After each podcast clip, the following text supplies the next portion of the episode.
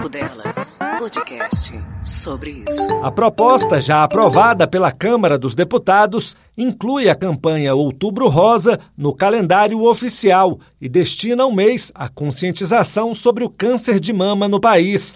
Entre as ações previstas estão a iluminação dos prédios públicos com luzes cor-de-rosa, a promoção de palestras, eventos e atividades educativas e a veiculação de campanhas na internet e nos meios de comunicação sobre a prevenção, o diagnóstico e o tratamento da doença.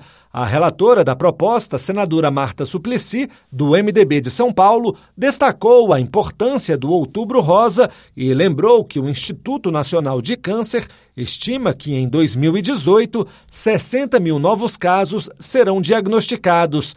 Ainda segundo a senadora, o Sistema Único de Saúde registrou mais de 16 mil mortes por causa da doença em 2016. Essas informações evidenciam a importância de medidas de prevenção ao câncer de mama e de rastreamento para o seu diagnóstico precoce, ocasião em que o tratamento é mais eficaz em reduzir tanto a morbidade quanto a mortalidade. Evidencia-se a importância da campanha Outubro Rosa, que visa advertir a população sobre o câncer de mama, bem como sobre as medidas de prevenção, diagnóstico e tratamento da doença. O Outubro Rosa é um movimento internacional e a cor vem do laço rosa, que simboliza mundialmente a luta contra o câncer. O câncer de mama é o mais frequente como um tumor entre as mulheres, sendo a primeira causa de morte por câncer encontrado nesse grupo. Mas apesar da taxa de mortalidade maior, ele é um dos poucos que possui uma estratégia de rastreamento no Brasil, com o objetivo de realizar a detecção precoce da doença. Muitos fatores estão envolvidos no desenvolvimento do câncer de mama. Fatores que vão desde o estilo de vida, como o consumo de bebidas alcoólicas, dietas hipercalóricas e sedentarismo, o que reforça a necessidade de hábitos de vida mais saudáveis. Além de mulheres que nunca engravidaram ou nunca tiveram filhos, que tiveram a primeira gravidez após os 30 anos, ou que realizaram a utilização de anticoncepcionais e terapia de reposição hormonal na menopausa, principalmente por um longo período. Além disso, também nós temos os fatores fisiológicos, como a idade da primeira menstruação ter sido menor do que 12 anos, a menopausa ter acontecido após os 55 e também a predisposição genética.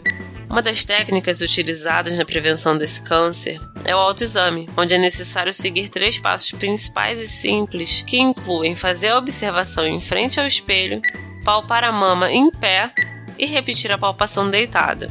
O autoexame de mama deve ser feito uma vez por mês, todos os meses, de 3 a 5 dias após o aparecimento da menstruação ou em uma data fixa naquelas mulheres que já não menstruam mais.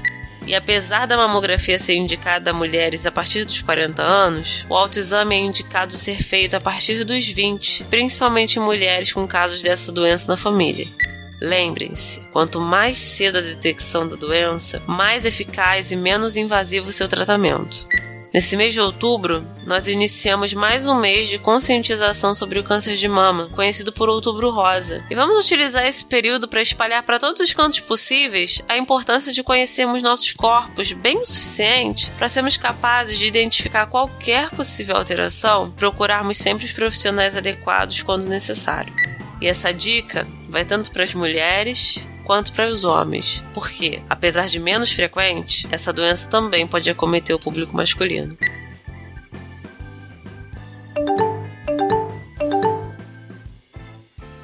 A detecção precoce aumenta a chance de cura do câncer de mama. Olhe e sinta o que é normal e o que não é em suas mamas. Caso perceba alterações, procure um médico. Se você tem mais de 40 anos, faça o exame clínico uma vez por ano com um profissional de saúde. Se você tem de 50 a 69 anos, faça também uma mamografia a cada dois anos. O cuidado com a sua saúde é um gesto de amor à vida.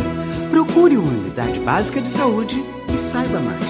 Papo Delas, podcast sobre isso.